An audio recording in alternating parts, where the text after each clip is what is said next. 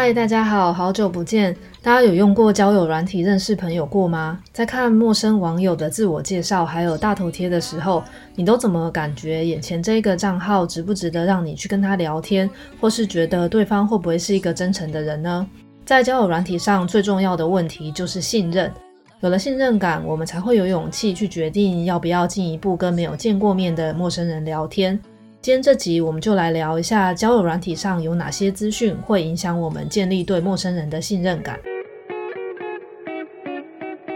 欢迎回到科技社会设计，这是一个介绍资讯科技如何影响每个人日常行为还有社会生活的节目。从二零二零年底到现在，因为我的研究比较忙，一直到现在才更新，让大家久等了。也补一声，祝大家新年快乐！不知道你们有没有为自己设立新年的关键字？让自己在接下来这一年的行为都根据这个关键字来做决定。在这边，我想要跟大家分享一下，就去年我的关键字是探索，就是尽可能的开拓不同的新经验，像是我就尝试做节目，或是自己做菜，或是看一些我以前都完全不会有兴趣去看的剧，或者是 YouTube 之类的。那样子的尝试，帮我开拓蛮多新的体验啊，我觉得还蛮不错的。所以今年我就为自己再设立另外一个关键字，就是深入，在各方面都更深入了解一点，更深入的跟别人互动，像是想要跟家人还有朋友的相处再更深入，然后节目主题做得更深入一点，烹饪啊或是画画技巧再更深入之类的。在这边呢，我就是想要透过这个分享来邀请听众朋友们，有兴趣的话，也想一下自己今年你想要用什么关键字，像是新鲜或是有趣、平静、丰富、休息之类的。那愿意的话，你就找一个朋友跟他讨论一下，你今年立的关键字是什么，可以透过 IG 私讯给我，也很不错。好，那我们就开始今天交友软体的主题吧。因为网络的兴起，所以我们现在有越来越多机会跟陌生人透过网络，在还没有面对面互动的前提下建立友谊。在三十年前，大部分的人认识朋友可能会是在一个实体的场所，透过其他朋友介绍，或是因为你们有一个共同兴趣而认识。但现在网络越来越普及之后，我们就可以在很多不同的线上平台跟还没有见过面的陌生人交流，像是我们可以一起打游戏，一起针对某一个主题打字讨论。或是直接用交友软体认识潜在的另一半，或是性伴侣等等。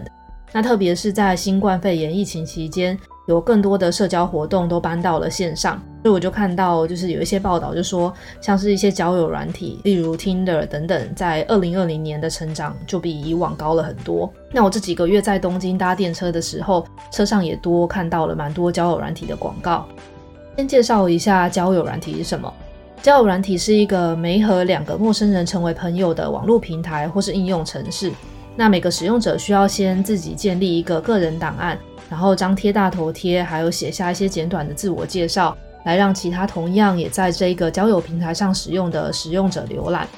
台湾比较常听到交友软体可能是 Pairs，这其实也是东京电车上广告打很凶的一个 App。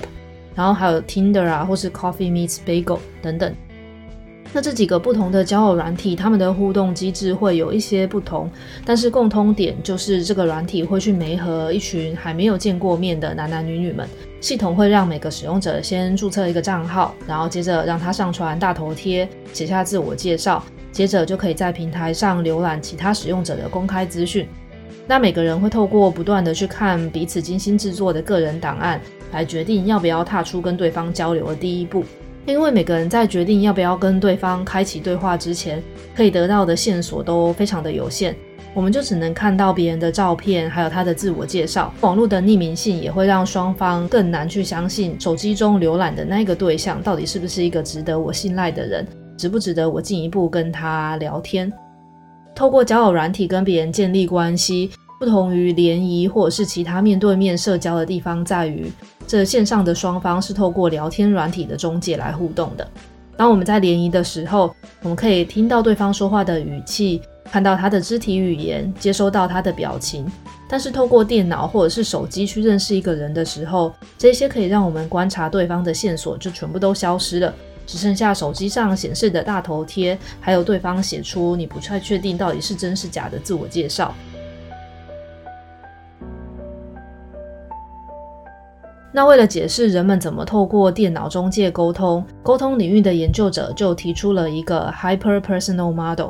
这个理论是被用来解释人们透过打字跟电脑另一端的人沟通的整个互动过程。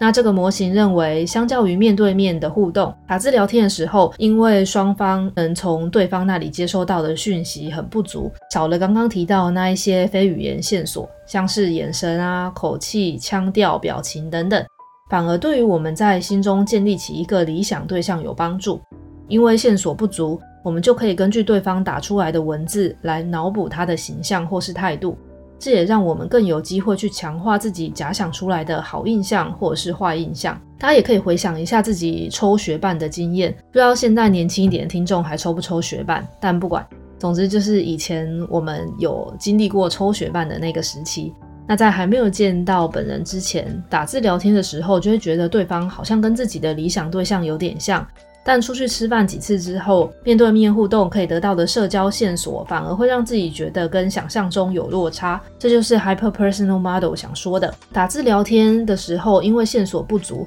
反而给了我们很多想象的空间，让我们可以在心中替对方建立一个好的形象。但是面对面得到的丰富的社交线索，反而可能会让我们并不是那么容易的对另外一个人建立好的印象。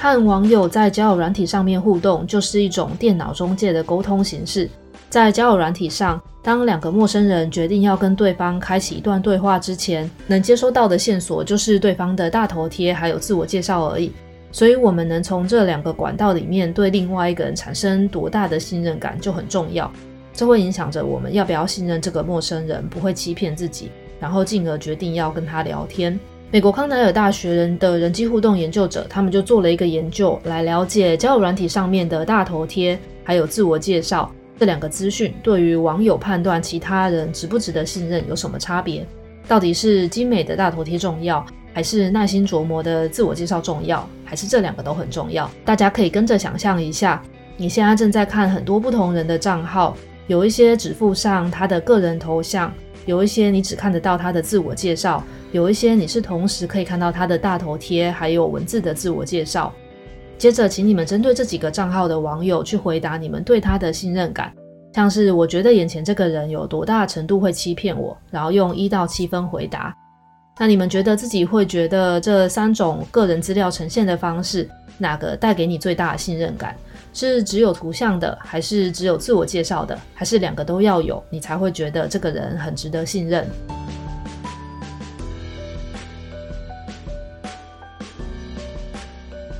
结果，研究团队的实验发现，跟 Hyper-Personal Model 我想要提出的解释是一致的。也就是说，当讯息量比较少的时候，人们反而会对对方的第一印象产生比较高的信任感。所以在刚刚那三个例子里面，文字的讯息量是比较少的，所以人们对于单纯只有看到自我介绍的网友所产生的信任感最高。接着是大头贴跟自介都有的那些人。那最让人比较意外的是，当我们只看到提供个人大头贴的那个网友的时候，对他产生的信任感就会最低。